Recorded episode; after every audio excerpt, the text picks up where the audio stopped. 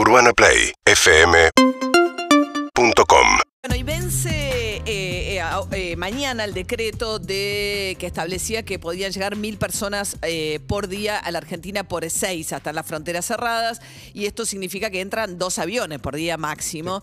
Eh, hay que ver ahora con la prórroga si esto se flexibiliza un poquito, o sea, cuando hicieron el cierre total hacia fines de junio eran 600, después la ampliaron a mil. Hay sí una medida de migraciones nueva. Sí, la Dirección Nacional de Migraciones dispuso habilitar a partir de este sábado la reunificación familiar, que es un trámite que permite el ingreso a la Argentina de extranjeros que sean familiares directos de Argentina y que lo puedan acreditar, obviamente. Claro, es importante porque hay mucho, te digo, yo estoy tratando de reuni- juntarme con mi hermano que vive en Chile hace meses y entre que él no puede salir de Chile y tiene el hijo que es chileno y no podía entrar, o sea, hay momentos que no puede salir de Chile, hay momentos que no puede entrar gente, digo, no hay, no logramos eh, que se O produzca sea, cuando un abre uno, cierra el otro. muy complicado. Y a veces hay cuestiones familiares, eh, que es mi caso, donde, bueno, nada, eh, tenés que juntar, digamos, tenés motivos fundados para, para esa reunificación. Pablo Díaz es director editorial de Aviación Online, aviaciononline.com. ¿Qué tal, Pablo? Buen día. Hola, buenos días María, ¿cómo estás? Bien, bien. Bueno, ¿tenés idea cuánta gente sigue lo que se llama varada todavía en el eh, argentinos afuera tratando de entrar, esperando turno? Mm, Mira, es un número bastante em, raro de, de sacar, o sea, no hay un parámetro en el cual te pueda decir quién está varado del que salió y quién no. En algún momento se habló de 45 mil personas en el exterior, no sé si todas esas podían considerarse varadas. No tendría posibilidad de darte un número, Claro. digamos, más o menos exacto, con una coherencia más o menos eh, decente, pero no sé, podríamos hablar de 20 mil personas que están afuera. No Sí. sé si exactamente todos están en una situación de estar varados, ¿no? A ver, y de esta gente que está afuera y los que sí quieren volver, ¿están mayoritariamente entre Miami y Europa? Son los destinos a los que más se viajó. O sea, nuevamente, estamos infiriendo desde ahí que es la gente que, ma- que mayormente quiere volver. Pero sí, o sea, lo- los destinos principales en los cuales este, a los cuales los argentinos se, van es Estados Unidos y Europa. Ok. Y esos están entrando dos aviones, digamos, desde fines de junio entran dos aviones por día, Seiza.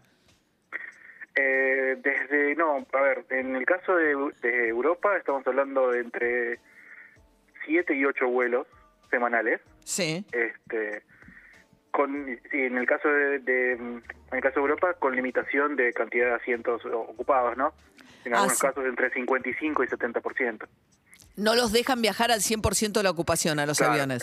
exactamente en el caso de Estados Unidos no hay limitación de, de- de aviones no hay limitación de- de asientos y estamos hablando de un poco más de ocho vuelos Claro. eh, de semanales Bien.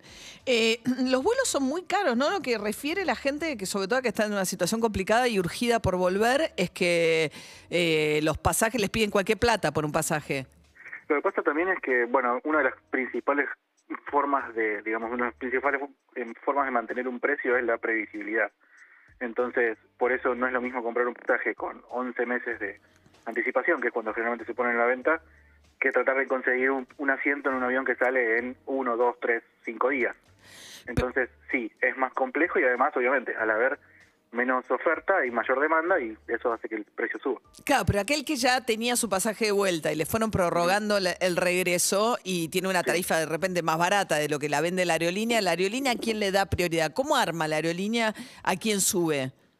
Depende de cada aerolínea y los asientos que tenga disponibles y al mismo tiempo también de muchos casos quien hay pasajeros que tienen el pasaje comprado pero que de repente sanitariamente les da mal el PCR o lo que sea y liberan el asiento. Entonces, ese asiento, por más que en un momento había estado reservado para alguien que tenía pasaje ya comprado, cuando se libera y sale a, a- y queda disponible para la venta, eh, se, rige, se rige por reglas de mercado. Eh, normalmente la idea es que puedan cambiar pasaje quienes ya tenían. En algunos casos puede llegar a eso e implicar una diferencia de tarifa. También está en las condiciones del pasaje que uno compra. ¿Y qué pasa? ¿Qué pasa con los que están en eh, países latinoamericanos? Tengo entendido por, por conocidos, además, que están en México o en Perú. Es mucho más complicado para poder regresar a la Argentina, salvo aquellos de alto poder adquisitivo que de repente viajan a Asunción o a Santiago de Chile o a Montevideo, en realidad, y se, se alquilan un vuelo privado para venir de Montevideo o de Asunción a Buenos Aires, ¿no?